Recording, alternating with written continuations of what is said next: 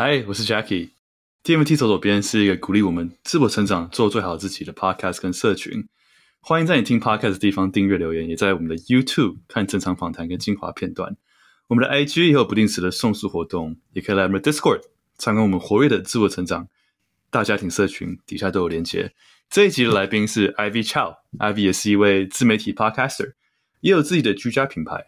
我们聊到怎么把工作跟生活结合。你家跟办公室的摆置，怎么让你的生活更优化？对勇气的定义是什么？什么是勇气？我们聊到说，健康跟不健康的完美主义有什么区别？跟如何克服不健康的完美主义？我们也聊到一些像是人生的大方向，像是人生是一座山，或是很多座不同的山。Ivy 也说，人生像是一个拼图，在每个零件角落上都可以找到它独特的美。让我们一起来听听这一集跟 Ivy 的访谈。Let's go。这个家呢，它不只代表一个房子，它其实更代表一个你在认识自己的时候，你找到了自己，你就找到了归属。它真的就是相辅相成。我在买了房子之后，做了装潢之后，有了自己的一个归属感，然后慢慢慢慢的也很了解自己，我就会发现，其实这个找家的过程是很重要的。嗯嗯，这是一个很棒的一个安全感的来源。对，我就会发现，其实那些恐惧都来自于内心。对。你没有去做，你不知道它到底会发生什么事。那你为什么要让你自己内心反射的恐惧来吞噬你自己呢？切舍一段关系也是这样子，或者是你在低潮中你没有办法 move on，也是来自于你的恐惧。你要先相信你自己可以做得到，相信这件事情它就已经是一个力量了。然后你相信你自己在做这件事情后，绝对会有一番的解脱，它一定会有好的方向的。嗯。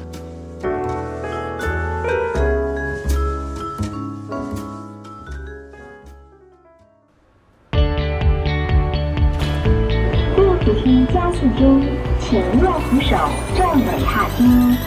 The escalator is speeding up. Please hold the handrail and stand forward.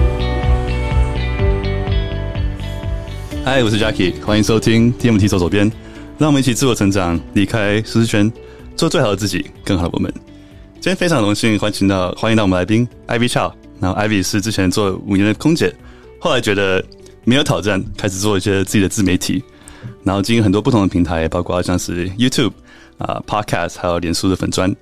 然后他的 Podcast 叫做 Ivy 爱公伟，在讲新时代的女性应该什么样的样貌，在二十、三十、四十、五十在各种的人生阶段会经历什么样的心境转折。然后 Ivy 的 YouTube 也非常精彩，很多不同的节目，像是微醺之夜，然后有关于呃煮菜的，还有旅行，还有居家设计，还有开箱豪宅的豪宅的开箱。然后 Ivy 也做了自己的啊、呃、室内设计家具品牌，叫 Zizz Z I Z Z，是这样念吗？是的。呃，所以今天非常非常开心，可以有机会邀请到 Ivy。然后大家如果想先去开始追踪 Ivy 的不同平台，可以上 Z I Z Z dot com dot T W，还有 Ivy 的粉砖 I'm Ivy Chow，然后还有他的 YouTube Hey I'm Ivy Chow，还有 IG 好长，真是抱歉。对，所以 Yeah，Welcome Ivy。Nice to meet you. Hello，大家好，Jackie 好，Jackie 的听众朋友大家好，你们现在在左边吗？我是 Ivy，大家好。我想问你，你刚开始听到这个名字的时候，你有想到这个呃，你有联想到没有、欸？哎，我没有，因为其实每一个国家走的路不一样嘛。但是我觉得很有趣，因为呃，这个想法挺棒的，也非常符合你们节目的主轴。因为其实呃，人生它是需要不过不断的透过一些走捷径的方式、快速的方式，然后透过别人的一些。努力跟激励跟借镜，然后让自己呃比较顺利一点。对，我知道 Ivy 你做的事情很多，所以我刚刚这样子介绍，我相信一定一定会漏掉很多东西。所以你有没有什么你想补充？可能我刚刚没有讲到关于你的任何的东西。哦，我觉得，我觉得其实蛮全面的耶。如果要说呃，我出社会到现在，当然你可能不会理解，我小时候可能是个便当公主。什么意思？我们家是做自助餐的哦，对.就是那种呃一般的。好，有二十几道菜那种自助餐，所以其实很多人都不知道我的家世背景是什么样子。然后，但我常常偶尔会分享一些，就是我是一个乡下小孩，然后我不是都市人，因为很多人会觉得哦，你是不是从从台北长大，家境很好，然后白白净净这样的，然后所以有时候会有一些错误的一些物质，然后或许可以透过这个节目的时候跟大家分享，就是其实我从非我非常喜欢我的童年时期，然后因为我很喜欢在乡下长大的感觉，也很喜欢那种很淳朴的生活的感受，以及呃在家境不是这么富裕，但是我透过自己的一些努力跟方式，然后走到我现在这一步。所以如果今天大家想要就是呃。了解 Ivy 他现在做的那些事情，呃，我很想要跟大家分享的是，这些事情都是来自于从零开始的努力，他绝对不会是一个有很多的资源跟很多的 support 的。那你觉得从零开始到现在，你有没有一个可能一句话来形容你这一趟路上，就是不管是个座右铭，还是一个你最相信带着你走到现在的一一句话，或是某一个观念，让你觉得，哎，就是你从零到一走到现在，嗯。呃，我觉得很有趣哦。我们我上一集刚好也在录音嘛，然后我们在讲人类图，每一个人的原厂使用设定。那我们的人类图老师他就说，我的原厂使用设定呢，就是一个承载爱的爱之船。我是一个拥拥有爱的人，然后我也是一个让大家知道怎么样去爱的人。所以这个设定我觉得非常满意，因为他也说我也走在这条路上。其实我从小到大呢，因为我说的家境不是太好，就是包括经济能力啊，或者是家里的呃一些父母亲的学识背景，不是我们就是呃大家可能会想象中的一些理想状态。嗯，但是我从来没有觉得自卑。嗯哦，而且我反而觉得太好了，那这样我有很大发挥机会。没错。所以呃，如果我们用你你你你访纲其实有一个是用三个字形容三句话形容自己嘛？我觉得我可以先从这边来跟大家分享到底 Ivy 是谁，我自己看到的。我觉得我是一个呃勇敢、自由而且热爱生命的人。嗯，对。那也因为是这样子，我其实，在一路上都非常非常喜欢我做的每一件事情，嗯、而且我也都会觉得，天啊，这个人生实在太好玩了。你怎么去定义自由？好、哦，自由吗？自由它来自于呃。你拥有你自己的主导权，OK，然后你可以非常舒服自在的做自己，嗯嗯，这对我来说是自由。对，所以比较像是那个内在自由，不一定是外在可以去旅行，可以去做自己想做的事情，而是内在可以做自己，觉得自己舒服的一个。是，我觉得灵魂的自由是很重要的。嗯，灵魂的自由的话，你在做很多事情不会限制于你在哪一个地理环境，或者是你的呃人生阶段。其实你只要灵魂是自由的，你可以飘到很多很美的地方去。嗯，其实我刚刚本来有加一个问题，就是呃，大家可能最容易误会你的地方是哪里？就是 biggest easiest way to be misunderstood。然后你刚刚其实前面就带到，就是你乡下长大，有没有什么其他别人常常会误解你的地方？最容易被误解的地方？哦，很多人会以为我是娇弱柔弱的女生，嗯，但是其实透过我过去的很多的。体验，我自行车环岛台湾过，然后我也很喜欢爬山百岳，然后任何你们会想到娇弱柔弱女生 不会做的事情，我不是说为了要证明我不是那样女人，而是这是我自己想要做的事情，我很喜欢做这件事情，嗯，所以大家都会从呃一开始的外在条件去评断这个人给自己的感受。而我蛮好奇，Jacky 看到我的第一眼感觉如何？或者是你今天在访问我之前，你看做了一些我的呃 research，你觉得我是一个什么样子的人？对，如果你问我怎么用三个字、三个形容词来形容，你会觉得你是很有深度啊、呃。就透过你的访谈，你会访谈关于就是关系啦，然后啊、人跟人之间，还有事情，还有生活的这些，不管是在旅行的一些记录，还有一些。呃，跟其他女生朋友聊一些你们内心世界的东西，我觉得很有深度啊，这是第一点。然后第二点，我觉得你还蛮感性的。啊、怎么说？怎么说？呃，就像刚刚说，就是你会聊很多内心世界的东西嘛，然后感情世界的东西，怎么样去啊、呃、浪漫的过生活？啊，浪漫不不一定只是说你怎么样让你的生活跟伴侣另一半的浪漫，而是你生活的步调跟那个怎么样设计、怎么样布置你的人生，我觉得是一种感性的浪漫。嗯嗯嗯嗯嗯，这是来自于你理性脑的一个解读吗？要帮我 coding 一下，写一下那个？你同意吗？这样的，我同意，我同意。哦，那我觉得挺好的，因为它蛮符合我觉得现在的状态，跟我觉得我自己很喜欢的状态。嗯。对，那我也觉得你是个很注重品质的人。嗯，然后总和刚刚上面讲的，就是品质不只是说啊、呃，可能事物的品质，可能跟人跟人之间的关系啦，或是你啊、呃、体验体验的品质。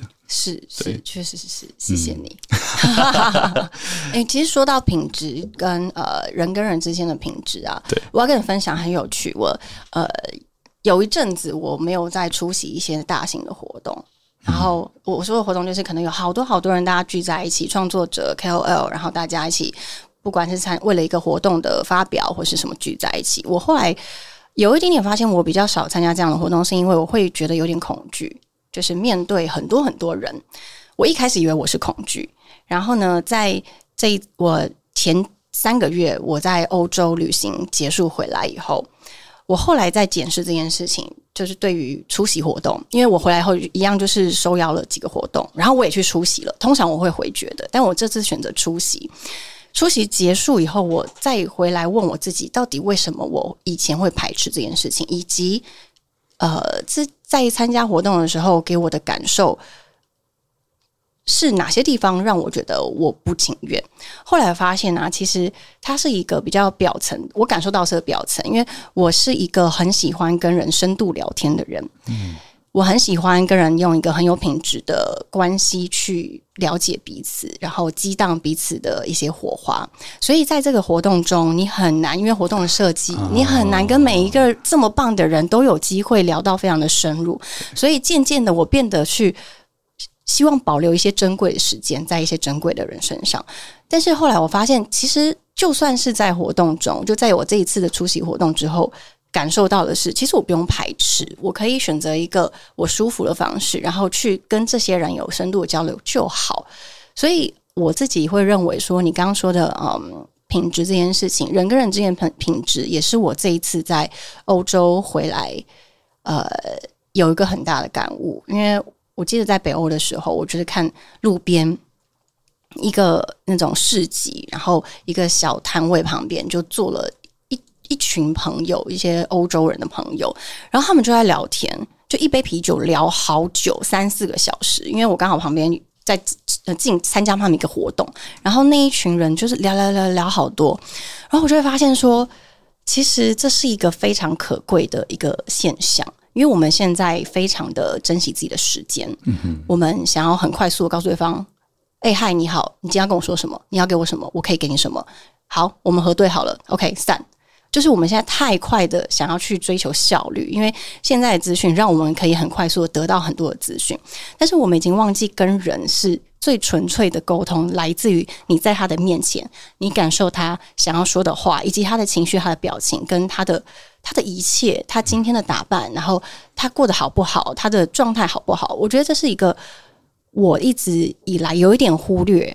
但是我很想要把它找回来的事，嗯、所以这次 Jacky 邀请我的时候说两个小时 OK 啊，谈话这么深我行啊，两个小时算保守的，哎、欸，保守的，对，对，其实是这样的。不好，我好，我想讲太多话了，不好意思，不会，不会，完全不会。我我我很认同你说的，因为我觉得每个人真的都是一本书，都是一个很有趣的一本书。每个人真的是，你真的坐下来好好去聊他的。成长背景，然后内心世界的想法，你真的可以发掘到很多，学到很多不同的东西。是。然后我不知道你做 podcast 的可能初衷，或是当初最喜欢 podcast 的原因。我自己个人是当初也是去大活动，觉得说，哎，我可以认识到很棒的人，他们都好棒。但是我透过吃饭，或是我们在酒吧喝酒聊聊天，聊得不够深。我想真的去坐下来好好。挖掘一个人是内心世界的黄金。对，我觉得做 podcast 对我来说，我自己个人，我觉得最棒最棒的就是我可以认识好多我平常接触不到的人。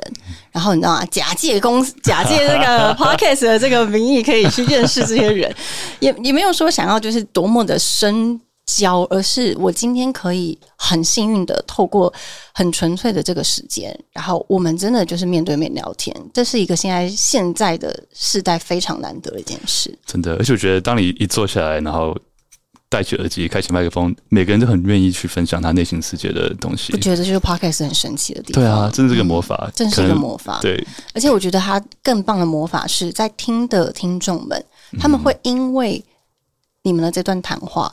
多多少少一定会影响到他的思想、他的生活、他的点点滴滴很多。我觉得这是最宝贵的一件事。真的，真的啊，uh, 我蛮想聊聊你，就是你在你的职涯道路上的一些不同的旅程。因为你职涯道路上其实经历了很多，从空姐到个人品牌到 Podcast YouTuber，呃，创作者，那你在每个时期有哪一样什学到什么样最深刻？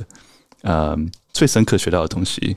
嗯，呃，我在做空服员的时候啊，其实这这这个职业是我呃一出社会，我就是完全唯一想到要做的事情，就是我在学生时期大学的时候，我就知道我想要做这个空服员这个工作，然后原因是来自于我觉得。我问我自己，我我的热我的热情跟我的兴趣是什么？我很喜欢旅游，因为我家从小没有机会让我到处旅游。我想要透过这个样子的职业，透过这个职业，然后让我有机会去看看不同的世界。我想要就是可以拉近跟这个世界的距离，所以我在学生时期就不断在准备考空服员这件事。哦、对，你从小在学生之前也是想当空服员吗？对，小学小学没有，小学没有，大概就是在大学的时候才知道原来有这个工作。因为我说，就是我们没有出过国嘛，我也不知道什么是空服员。嗯、然后后来其实是因为在学校的社团，我是亲善大使，然后金山大使很多一些讲师会来啊，然后学姐啊，他们很他们的职业是空服员的时候，我就在想到这工作太棒了吧！他可以就是因为第一是我很蛮喜欢服务业的，我很喜欢与人相处，然后再来是他可以在工作之余，他有机会可以见识到世界各地不同的地方跟人，然后我就觉得这这必须要是我。踏上踏出社会的第一份工作，我才有办法这么接近我想要到的这个地方。对，但我觉得后来蛮有趣。你也你也分享过，你在做五年之后觉得没有挑战，可能该飞的地方都去过，嗯、然后工作内容都一样，没有成长。对对，那你嗯，后来离职之后，当下离职的时候。我想应该也考虑了不少。哦，对，因为这个工作其实真的蛮舒服的，对，要跳跳出自己的舒适圈不是一件简单的事，没错。所以其实我们的合约是三年，哦、但是我待了五年才走，所以你看多舒服多了两年。哦，对，然后就是呃，其实有很多的挣扎，因为那个时候已经二十二八了吧，二八、的时候，通常大家不太会转职，如果你想要。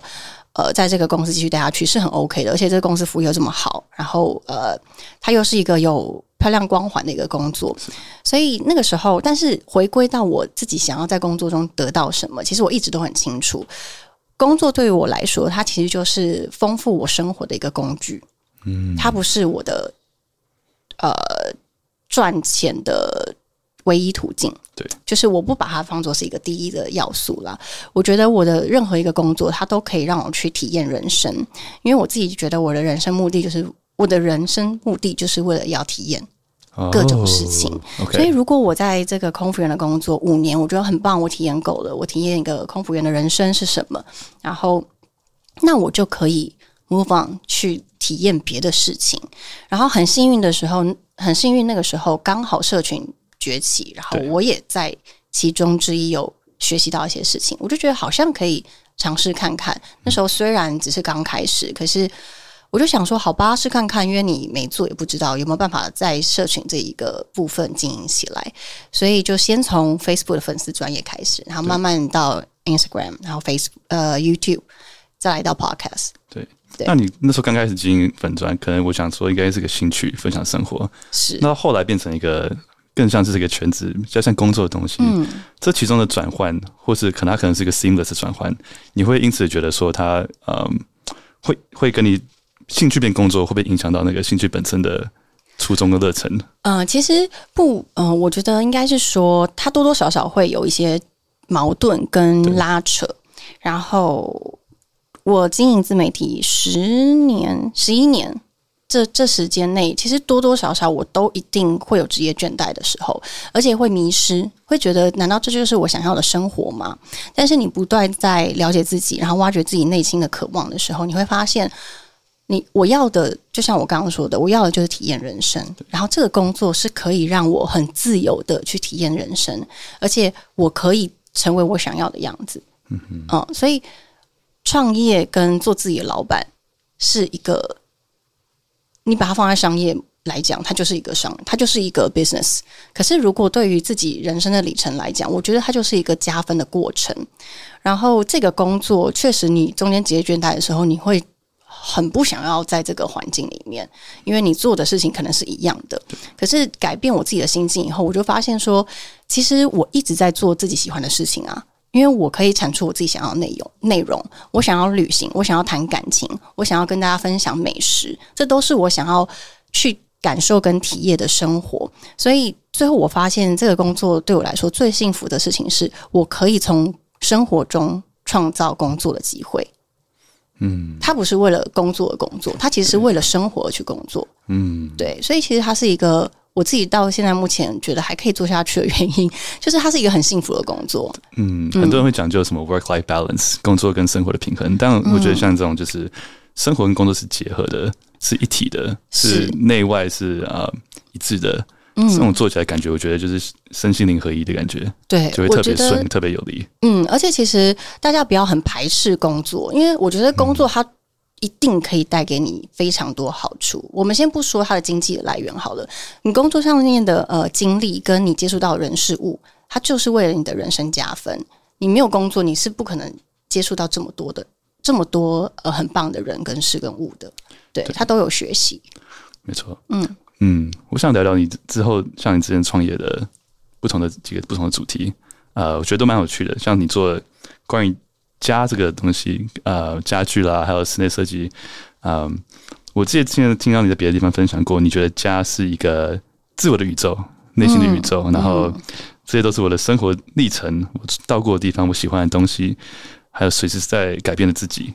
然后我之前也看过你分享你自己在台北买房，然后那时候自己做这些设计啦、装潢的那个过程，开箱这些很棒的影片。嗯、呃，我蛮好奇，就是说，嗯、呃，你在有自己的设计的家之后啊、呃，你觉得对你的生活品质，不管是健康啦、生活、感情，有没有什么地方是很明显，因为你的设计有所改变？因为我的装潢设计吗？对，就是因为我觉得有自己的家跟可能外面租什么，那感觉不一样，然后又是为自己。的人生而设计的一个空间，对啊、呃，你这样做完之后，有没有觉得，哎、欸，就是因此你的生活整个就是完全不一样？我觉得它是心境上心境上的改变，嗯、因为如果说硬体上的话，当然就是它很多的一些技术层面的，因为你有沙发可以坐，很舒服；因为你有洗碗机帮你洗碗，然后你家有冰箱可以冰你想要吃的食物，这些比较技术上的东西，我相信只要呃。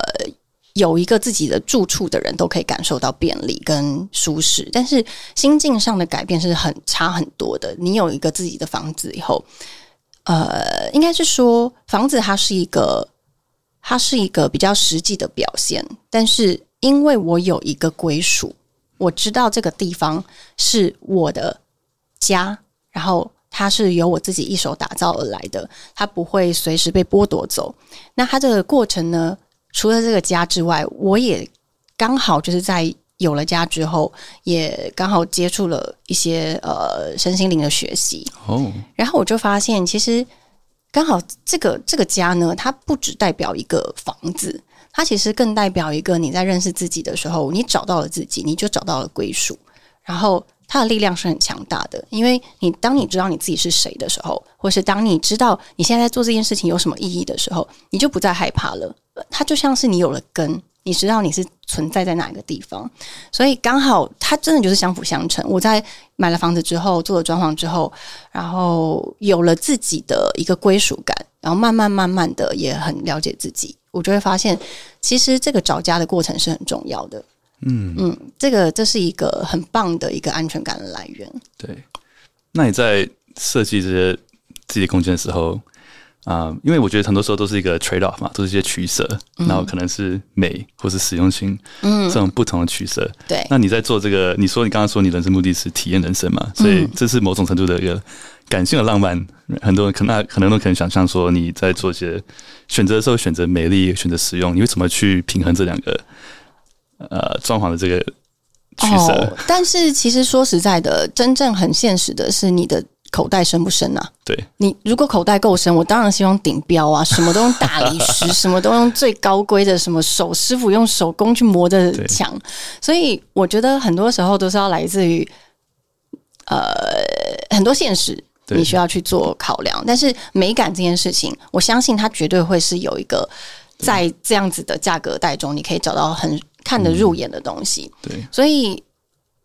装潢这件事很有趣，因为毕竟是我第一次在装潢自己的家嘛，对，所以我也很幸运的是，我不用把旧家的东西搬过来，嗯、所以他这个家里面的所有东西都是经过我的筛选，但他维持不易哦，很不易哦，因为一定会有朋友送你什么嘛，然后一定会有自己失心疯又买了什么嘛？对。然后最后这个家就会变得，就像你说的，它变成你现在的样子。对。我们本来期待的样子，它会慢慢变成你现在的样子。嗯。然后我觉得最棒的是，我接受这个样子。有时候我家很乱，真的超乱的。然后很多很多东西，很多永远整理不完的东西。但是我也蛮享受。有时候会觉得很阿杂，可是我也很享受，因为我觉得这就是我现在的状态，就是我很丰盛，我有很多来自工作上、朋友上的爱。跟很多我自己在世界各地收收藏的东西，以及我想要买的礼物送给朋友，所以它其实就是一个思思想的转换。你怎么样去看待你现在生活这个状态？你要来我家吗？乱哦！我相信你家应该是很整齐的，对不对？理想上是，对对，你的你的电脑桌面是不是也很整齐啊？理想上是，你看，我好好好好，就是好羡慕这种很 organized 的人哦。但你不觉得你从一个人的家，就真的是看完全反射他的心境吗？是啊，是啊，是啊。就我觉得家里乱的时候，桌子乱的时候，完全无法工作，或是内心也会跟着杂乱。但是我们知道那些东西在哪里哦。我相信很多听众一定可以有跟我一样共鸣。那不是乱，那是我们故意放在那个地方的。对。因为我常常看一些心理学的书，然后他们就会讲说，就是你其实我们人大脑会非常的，我们常常非非常低估我们的啊潜意识对身边周遭的东西对我们的影响。嗯，呃，比如说可能你在书桌上放一个绿色植物，你可能忘记它的存在，但你潜意识的因为它在那边会影响到你工作上的一个平衡，工作上的心情、内心世界的一些呃调整。嗯啊，所以我觉得，我觉得自己去设计自己的家，然后嗯，把家。变成你喜欢的样子，然后让它变成一个认识自己的方法。很棒的能量场，对对对对，我觉得这个真的很有趣。嗯、呃，然后你刚才讲到说，所以我觉得就是每个人家的细节很重要。对，就是而且其实要定期的去做呃整理、归纳跟断舍离，这是我一直都在做的事。因为尽管我们呃，尽管我的生活呃，我的工作非常的忙碌，但是我一定会花一个时间来做重新的整理。嗯，然后你要去定期去检视一下，什么东西是你需要的，什么东西是你又有一个坏习惯又买进来的东西。对，所以它其实持续的去做呃归零，我觉得是很重要的。哦、嗯，你这样听起来其实蛮呃 essential 的，就是极致极简主义的。哎，没有没有没有，我极简主义我真的是不敢说，我真的没有到非常极简主义。但是我我要说的是，你要时时你要有很你要很有意识的知道什么东西跟在你身边。嗯哼，呃，我觉得人生也是一样，你也要很有意识的，现在你身边的人状态是什么，然后你自己的状态是什么，不能你明明知道这是一个有毒的关系，可是你却。呃，置之不理，你放在里面，其实它是一件很可惜的事。我要说的是很可惜，因为你可以有很多更好的能量的展现跟发展，但是你为什么不去做这件事呢？对，很多人会有一个观念，就是说他可能有个有毒的关系，或是什么样，他就他觉得放着没关系，就是哦，反正就放着，他不反正不影响。但其实你如果呃有这个 toxic 的 energy，你不如就是留白，是都会好很多。对，然后你留白才会有空间让。更健康、好的 energy 进来，没错，绝对不可以置之不理，因为我们看不见的东西，大家现在都在讲量子力学嘛，很多东西都是量子，它互相的激荡，跟能量也是这样子。你看不见的东西是最可怕的，对，因为它其实就是随时都在影响你。我这个人就是这样子，如果今天有一个我，呃，我知道要去做，然后我知道他是对我不好，我要去做，可是他过过程很困难的话，我一定会立刻去做。越困难，我就越要去解决，因为我知道再放它就会变成一个很大的毒瘤。对，是另外一个说法，也可以说越困难表示它越重要。是，就是跟人跟人的关系也是一样的。没错，当然有件事情你需要跟他沟通，你觉得哇，这个我无完全无法开口。嗯，很多人就选择说，那我就是不要去提。但是往往这就是一个一个讯号，告诉我们这件事情是极为重要，你必须再难也要把它提出来。嗯，但但这这就是牵扯到恐惧嘛，因为我们很多时候来，我们不敢开口，是来自于我们害怕未知的事情发生。对，我昨天去拔智齿。突然想讲到这个哈，我想要跟大家讲过一个故事。我昨天去拔，我昨天去拔智齿，然后所有的网友都跟我说，拔智齿超可怕，要切开。然后第一你要打麻醉，超可怕，那个针插进你的肉芽里，你就是非常的痛。然后要切开，你有可能会喷血。那当然你看不到，只有医生看到。然后你要把那个智齿从很深的地方挖出来什么的。然后我就想说太可怕了。但是我知道这件事情不做不行，因为它会影响到很多。因为牙医师已经说可能会有牙周病啊，或是你的咬合会不正什么的。所以我就说我是一个我知道这对我不好，我就会立刻去解决的事情。但是我在去之前是无无限的恐惧，包括很多网友的一些。各种恫吓，然后，但是你知道吗？我不到三秒就拔出来了，一点感觉都没有。然后我就 Wow. 我就会发现，其实那些恐惧都来自于内心。对，你没有去做，你不知道它到底会发生什么事。那你为什么要让你自己内心反射的恐惧来吞噬你自己呢？你唯有做的时候，你才知道，你才可以跟别人说，到底拔智齿痛不痛，对不对？所以我，我我觉得其实。切舍一掉关系也是这样子，或者是你在低潮中，你没有办法 on，、嗯、也是来自于你的恐惧。你害怕你自己不行，但是如果你今天练习，你先把这个害怕先放在一边，你不要去面对这个害怕，你要先相信你自己可以做得到，相信这件事情它就已经是一个力量了。你相信你自己可以做得到，你就去做，然后。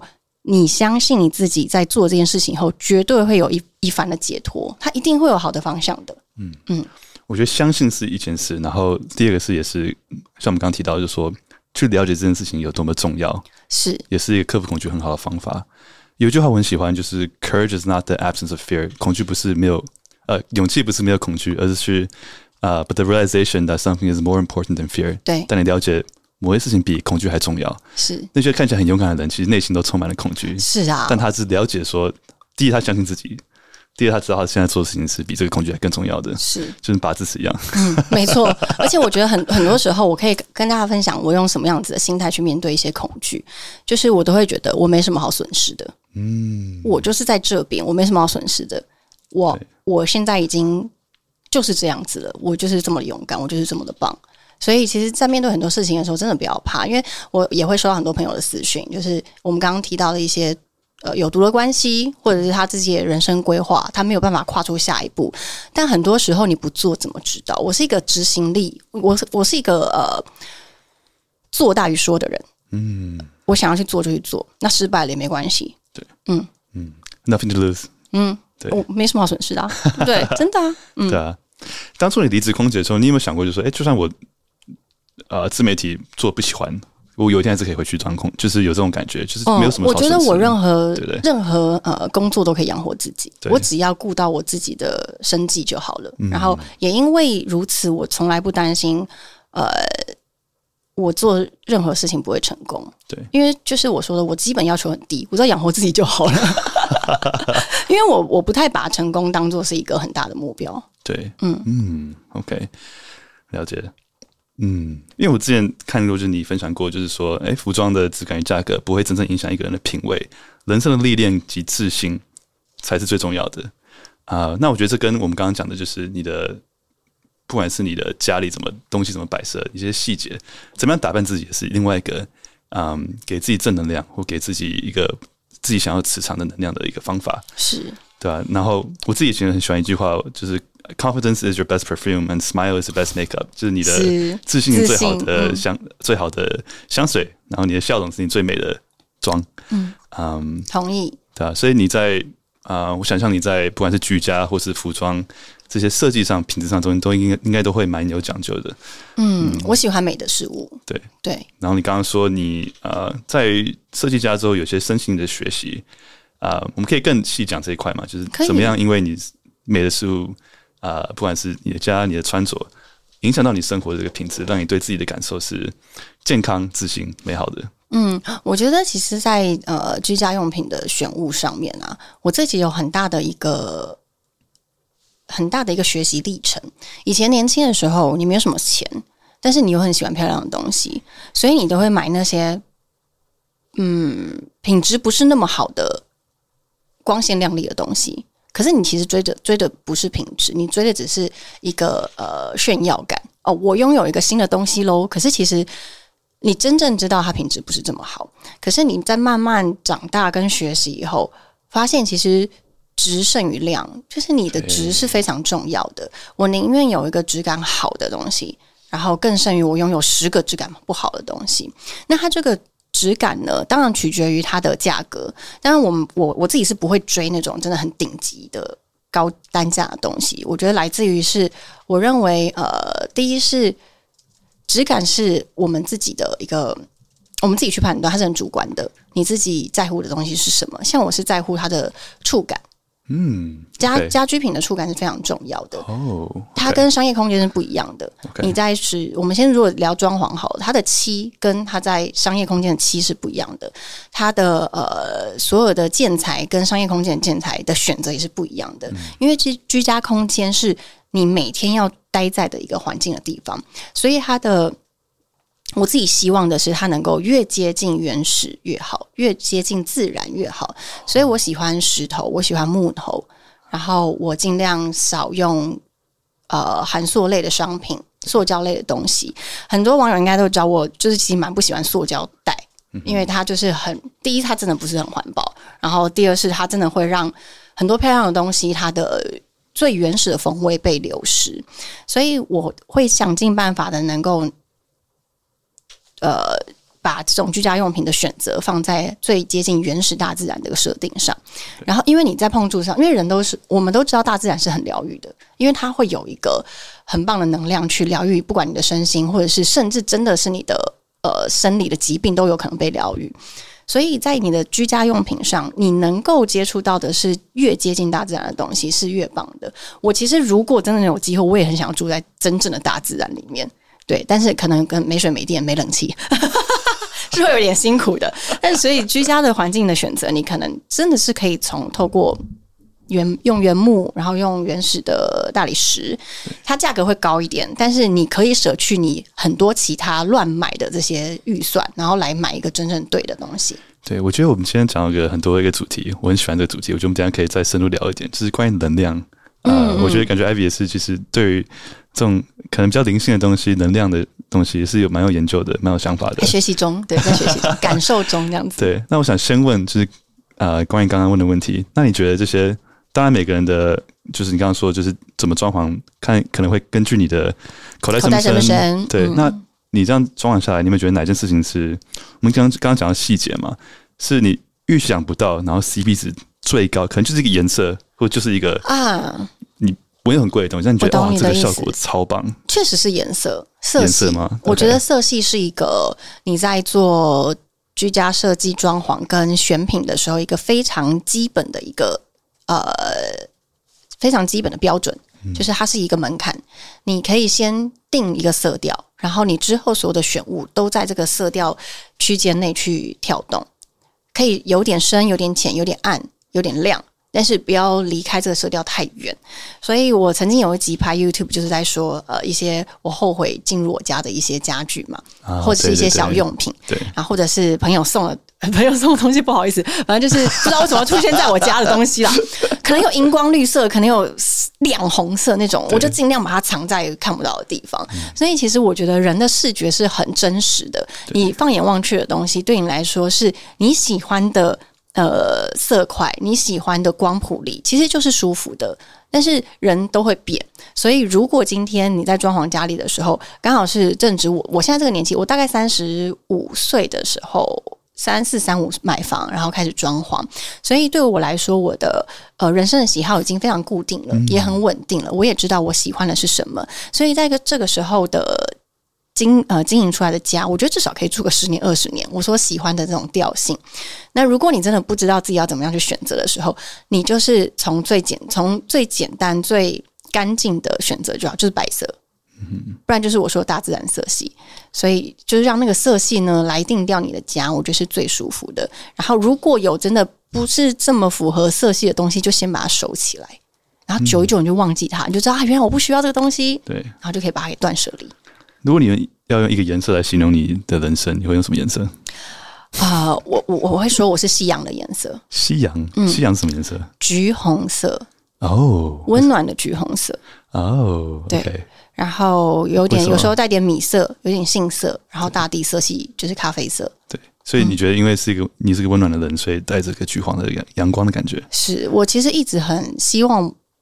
我一直很被我自己的温暖给疗愈着，这样说会不会太自恋？但是我有时候我必须要跟大家说，真的对自己温柔是一个非常棒的一件事。对，对自己温柔的时候，你对他人也会温柔，然后你会有很多的包容，因为你发现你其实可以有很多的弹性去面对一些你不可控的因素，这就是一个温柔。那当我们人开始温柔的时候，你其实做很多事情，它不一定有绝对。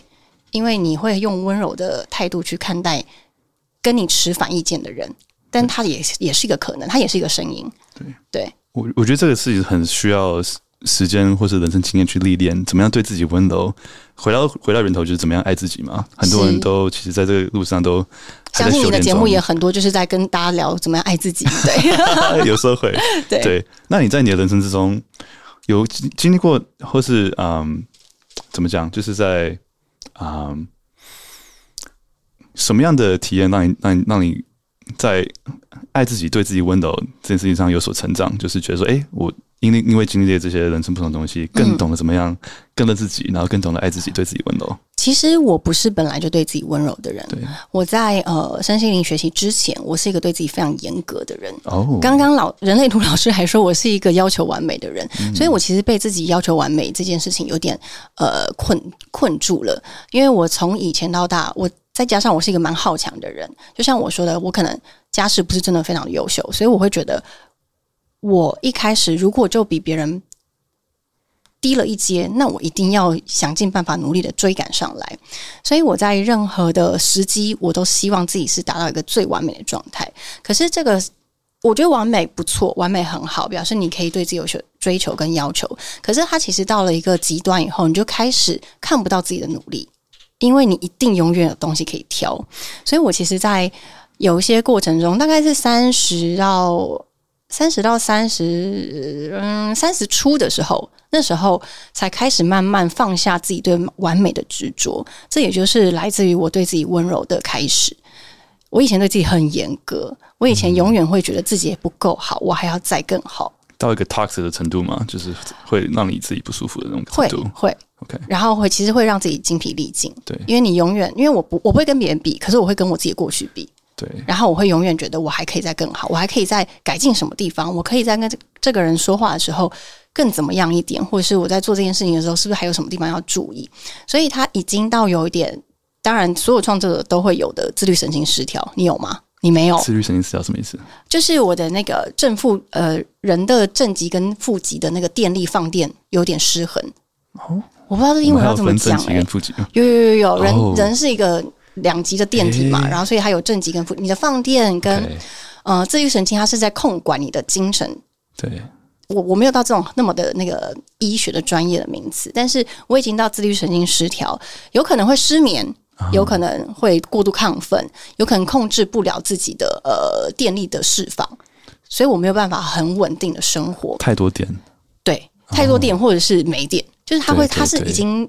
像是一个极端，比较极端，他已经失去的一个弹簧，懂？对，就是已经到这样的地步，然后他会有点焦虑，所以这个是在我我要说的是，创作者很常会有这样的状况，是因为我们现在在社群的媒体里面，我们有太多太多要学习的事情，然后我们有太多的资讯，你必须要赶上。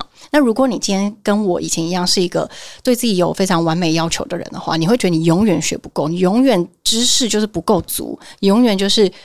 要换的平台不够多，你要学的东西技术也太多了，所以我一直一直在鞭策自己。然后到后来，我知道怎么样对自己温柔，是因为呃，我去上萨提尔老师的课，就是呃，跟一个萨提尔的工作坊，萨提尔的一个工作坊，然后他一样在讲如何认识自己，跟如何用呃接纳自己的方式来处理自己跟人的关系。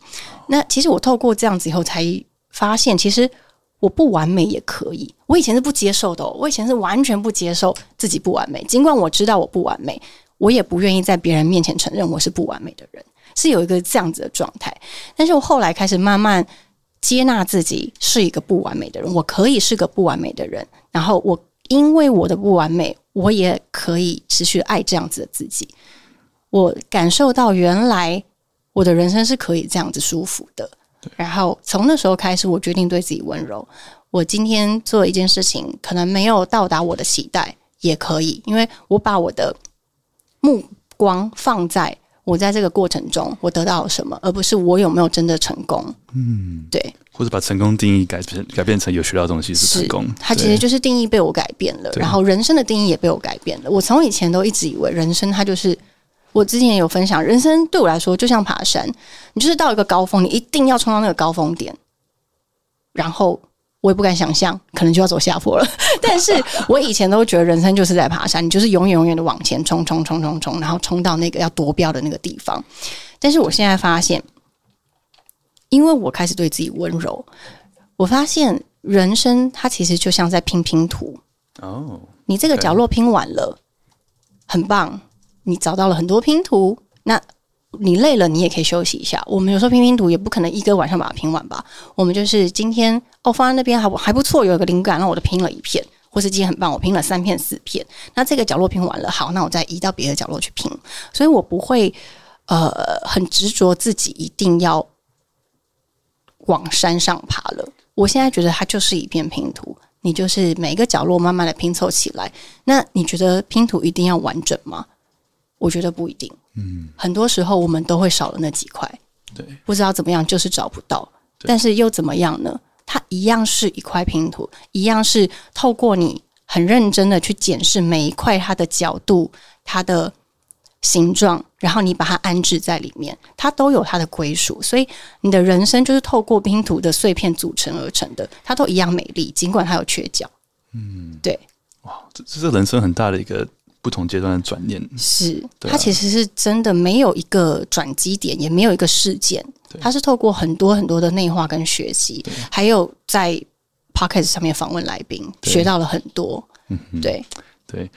对啊，我觉得这个平衡真的是很难去拿捏。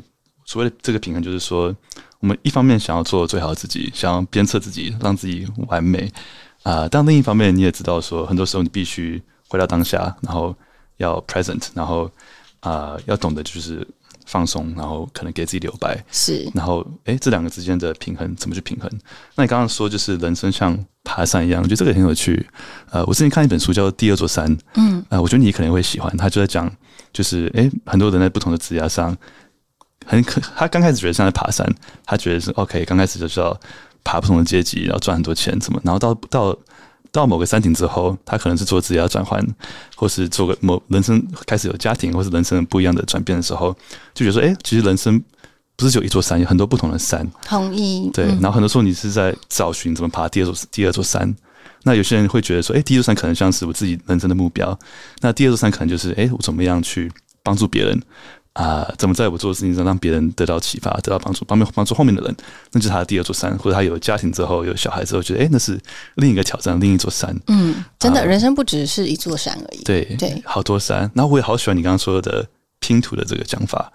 嗯，因为我自己之前像是我之前也是工作五年，然后离职，然后那时候啊。呃那时候就是开车，然后环游美国国家公园，住在里面，住在大自然里面，住在一年多，嗯、好棒哦！然后那时候其实我刚很多人问我说那什么样的感受啊、呃？你刚刚讲的就让我想象完全一模一样。我都跟人家说，因为像是把人生不同的乐高，原厂乐高啊、呃，可能你买很多乐高组成不同样子嘛。嗯，那我今天把一切所有乐高全部打碎啊、呃，变成一片片的拼图。然后可能工作住的地方、生活形式全部打碎，然后再重新组成一个我自己觉得是适合我自己。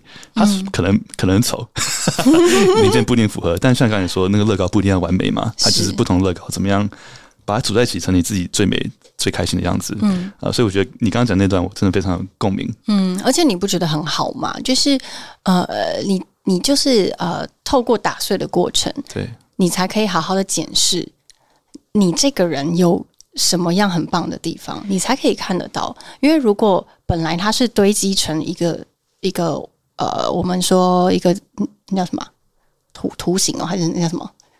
已经乐高堆积起来，对，乐高堆积起来，你可能有些里面的零件你是看不到的，对，没错。但是你把它把它变成是一个平面的话，你其实每一片都可以好好的欣赏它。那我觉得人生最人最美的地方就是在这边。就是你不能从外面看到他，你就觉得他是个什么样子的人。但是我透过你看他做的事，你跟他的谈话，以及他呈现出来的东西，跟他的理念，你就会知道，其实每一个人都有他值得欣赏的地方。真的、嗯、哦，我觉得这个回到我们刚刚就是想说，Podcast 为什么这么好玩？因为就是可以把每个人内心的世界真的好好欣赏一遍。对，但是你有没有觉得，其实透过呃你在国家公园里面这一年，或者是你各地去旅游，然后去呃去感受世界的时候，它其实又是来自于不同的能量。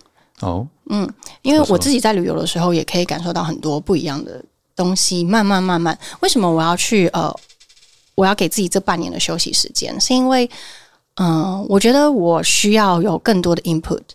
对，因为我们在生活过程中，我们在工作过程中有太多的给予跟付输出，我们一直输出，一直输出，一直输出。但是你有一天会发现啊，我好像没有东西可以输，我产出不动不。我产出不了东西了，但对于我来说，我会觉得那我是需要去输入一下，我需要找个换一个不一样的环境、空间，跟做一些不同的事情，然后让自己感受到我这个人是还是在活生生的活着。我不是做了一些每天 routine 的工作，所以我之前在自行车环岛的那时候，那个计我我很有趣，我把那个计划叫做“出走计划”，出是初心的出，然后离家出走的走。出走计划对于我来说呢，其实就有点像是这样子，就是我们都是在自己的呃。我们都是在自己的生活 routine 中做我们该做的事情，可是当我们已经没有任何新事情输入的时候，我们会感觉到有点慌张，然后我们会感觉到有点无奈，然后有点有点无力。但是如果你想起你还有什么事情没做，你就去出走，你把自己的初心找回来，然后去离家出走，你感受一下你那时候。真正你对于生命的热情是什么？然后你有这样子的能量以后，你再回到你自己的生活也可以。所以那时候我在做自行车环岛计划的时候，我真的太开心了，你知道吗？我那时候召集很多身边的朋友帮我，我们有找摄影师，然后又找了企划，又找了很多很多的朋友，我们就是一起骑自行车环岛，然后大家都很热血，然后还有。支呃支持我们一些保姆车啊，那些都是免费，因为我跟他说我做这件事情就是免费的，我不是为了要赚钱，我也不是要干嘛。然后大家每个人就是来自各自的各方的呃朋友，他们都是毫无就是呃毫无悬念的就直接说没问题就加入，因为。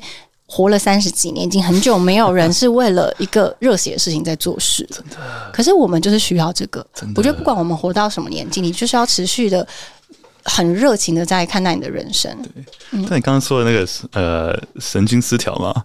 我觉得有时候也有好处，因为你会热血做出一些 可能别人不会做的事情，对吧？啊，对，可能就是不知道哪里接错线，就是哪里接错线了。对对啊，但是我觉得很需要哎、欸，就是我们的生活确实很很容易会变得无聊嘛。但是你如果有这个觉察跟意识，你可以为自己找些乐子。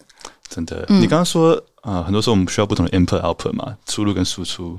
然后我们刚刚讲说，就是关于就是哎，我们每个人的感觉就是。哎，不是他穿着或怎么样子，他是而是他内在的内涵，他的谈吐啊、呃。那你平常生活上有什么方法让你可以啊、呃？除了像你刚刚说的旅行之外，可能啊不同方法来去给自己更多的 input，像是看书啦，不同感觉你在可能灵性、大自然方面有很多的一些体悟。怎么样让你自己可以得到更多的养分？我觉得是把开关打开。哪一个开关？各种感官，你的五感都打开。哦，我是一个。哎，我要说的是，这是我的现在哦。我在还没有真正打开之前，我是一个蛮蛮嗯冷酷的人，就是我是一个没有知觉的人。因为我就像我刚刚说的，我要自己变得很完美。你完美来自于你不可以展示你的脆弱、跟你的缺点、跟你的很多的呃一些不想被被别人看见的地方。所以我以前是不哭的人。但我现在超爱哭，我很常跟就是来宾访问到一半的时候，我就我也觉得，然后就哭，这样就经那个制作人都可以感受得到。我打开开关以后，我发现这世界很美好。然后这个开关呢，它其实很难用言语去呃形容，告诉大家怎么去打开。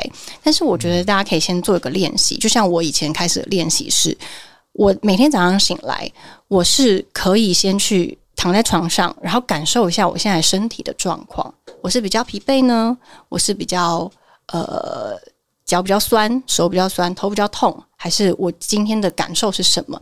你先从一些五感开始感受起来，然后当你今天在开始刷牙的时候，照镜子的时候，你可以观察自己自己的今天的呈现的态的呃呈现的那个外貌是什么样子的，然后再透过这样子的过程中，给自己输入自己一些很好的语言，比如说你今天看起来很棒哦。哦，你今天的眼睛还是一样长在那边哦，你的耳朵还在这边哦，反正就是用一个很很很棒的一个呃思想的注入的方式，让自己觉得我今天又是一个很好的一天，我今天很棒，我今天可以过一个非常完美的一天。然后，其实我觉得打开这个五感呢、它会慢慢的连我走在路上，我感受到了阳光照在我皮皮肤上，我都会觉得很幸福。然后，我很爱看那个树影。树叶从阳光照在树叶上，然后穿过那个树叶洒在地板上，你可以看到叶子的影子，你也可以看到光。我觉得人生最美的事，以及万物最美的事情是，它毫无保留，暗处跟亮处，它都呈现在你身边，它都告诉你，就算我是暗的，我我是这片叶子的影子，但我就是影子，我不会觉得我是谁的附属品，而不敢呈现在你面前。哦.对，所以我其实很喜欢大自然，原因是这样，我就觉得哇，大自然真的好，大地之母，它超包容我们，然后你可以在它身上感觉到很多。所以如果大家可以从练习打开你的五感，你眼睛多看一点，你肌肤多接触一点，多感受一点，然后还有你的味觉，你当你在吃东西的时候，你有没有认真的品尝，还是你在边看呃边看手机边工作边配？你的午餐或是晚餐，其实这个有一点点难，是因为我们现在生活真的太快了。所以我的方式是，我基本上我是下午我早上起来嘛，然后我做一些 routine 的事情。可是我的工作安排几乎所有只要是见到人的，都是下午才开始。哦，oh，interesting。嗯，早上是我自己的时间。OK，我要做什么事情都可以。然后。当然，这也是因为累积在我的工作状态已经很稳定了。所以，如果今天你是正在呃努力的年轻人们，其实你还是要抓一下自己的步调，不一定要像我这样。然后，所以我的方式是我下午才接触人，才接触我要执行的工作。但是在中午之前都是我自己的时间，我会跟自己对话，我会整理我家里永远整理不完的东西，我会洗碗，然后我会打扫，因为我很喜欢在家里就是做很多很多的事情，然后。我觉得这个与自己相处的时光很重要，超级。超级重要，因为我们必须要很很有意识的拨出一些时间给自己，对，然后很有意识的去知道自己的时间用在哪里，然后这个是第一个，第二个是我开始，我以前吃饭是超不专心的，就像我刚刚讲的，我会配工作，永远跟我身边助理工作的时候，我会说那要吃什么啊，点什么，然后好。点东西来后，我就会开始问他一些工作的事情，其实是蛮压迫的。就是当你在，就是你，你有时候会回想起来，就说怎么可怜成这样？怎么可怜成你在吃饭的时候还要工作？到底有那么重要吗？所以我开始慢慢的，我现在的晚餐时间，我尽量都完全的是不会再想工作的事情，我都是很专注在从做菜开始。我会下厨，会做菜，然后为自己准备一个非常棒的晚餐，然后很认真的看待自己的每一餐。我觉得就是你的五感五感打开以后，你可以感受到世界更多，然后它也是一个 input 的来源。嗯，对，对很多时候是因为我们自己把它关起来了。对，嗯，对啊，我觉得这个，嗯，你刚刚形容的这些所有一切，都让我想到，就是可能关于冥想这类的练习有相关。我我想象你可能有冥想习惯，或是没有？没有习惯哦。OK，有试过吗？有试过，有试过。因为冥想讲的概念其实就跟这个很像，就是感受感受到的每一刻、每个呼吸啊、每一口饭，嗯啊，都回到当下的那一刻。其实跟我们刚刚讲的，就是那个无时无刻想要鞭策自己，跟怎么样活在当下、享受当下的美好之间的平衡啊，是最重要的，而不是说卡在中间，可能你又想工作，又想要。好好吃饭，那是最差的。对，最好的状况都是永远是在这个光谱的两边。你要么是非常在当下，就是脑子里只有那口饭，或是那片叶子，或是你就是专注在专心的工作。没错，没错，不要什么都想要。对，没错、真的最糟的状况就是你什么都想要，可是什么都没有。没错。嗯，对啊，对啊。就不要像我身体就是弄糟了以后才发现啊，原来我要就是自律神经失调啊，所以我我在每次健康检查的时候，医生第一个告诉我就是你真的要好好把的那个压力给好好的释放。但是因为它是一个常年累积，它不是你今天呃一两年都可以就可以把它挽救回来的事情。对对，你刚刚这样形容完，我我刚第一直觉是说哇，你一定一定是有冥想的人。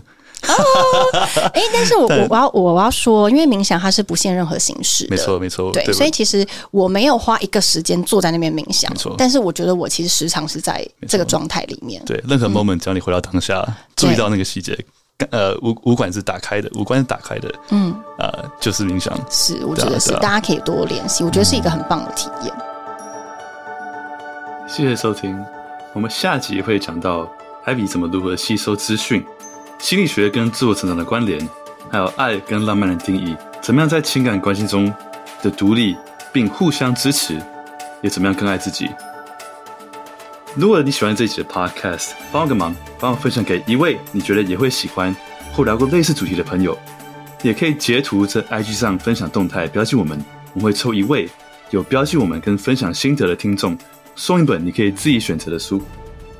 如果对于我们自我成长大家庭社群有兴趣的朋友，我们集结了一群志同道合的人，一起实践这个 podcast 常常提到的理念，透过社群技能跟兴趣的培养，一起养成习惯，像是一起早起、感恩、冥想，也有很多大活动，让让大家可以彼此认识，在自我成长的路上有伴。我相信这世界上没有陌生人，只有还不认识的朋友。一个人可以走很快，一群人可以走更远。那我最后也分享我们最近社群办的。冥想跟流体化的活动，让淀粉们可以平静心情，用艺术表现出自己的心流。欢迎加入我们，来到我们 Discord 跟 Firstory。好，下次见，See you soon，拜拜。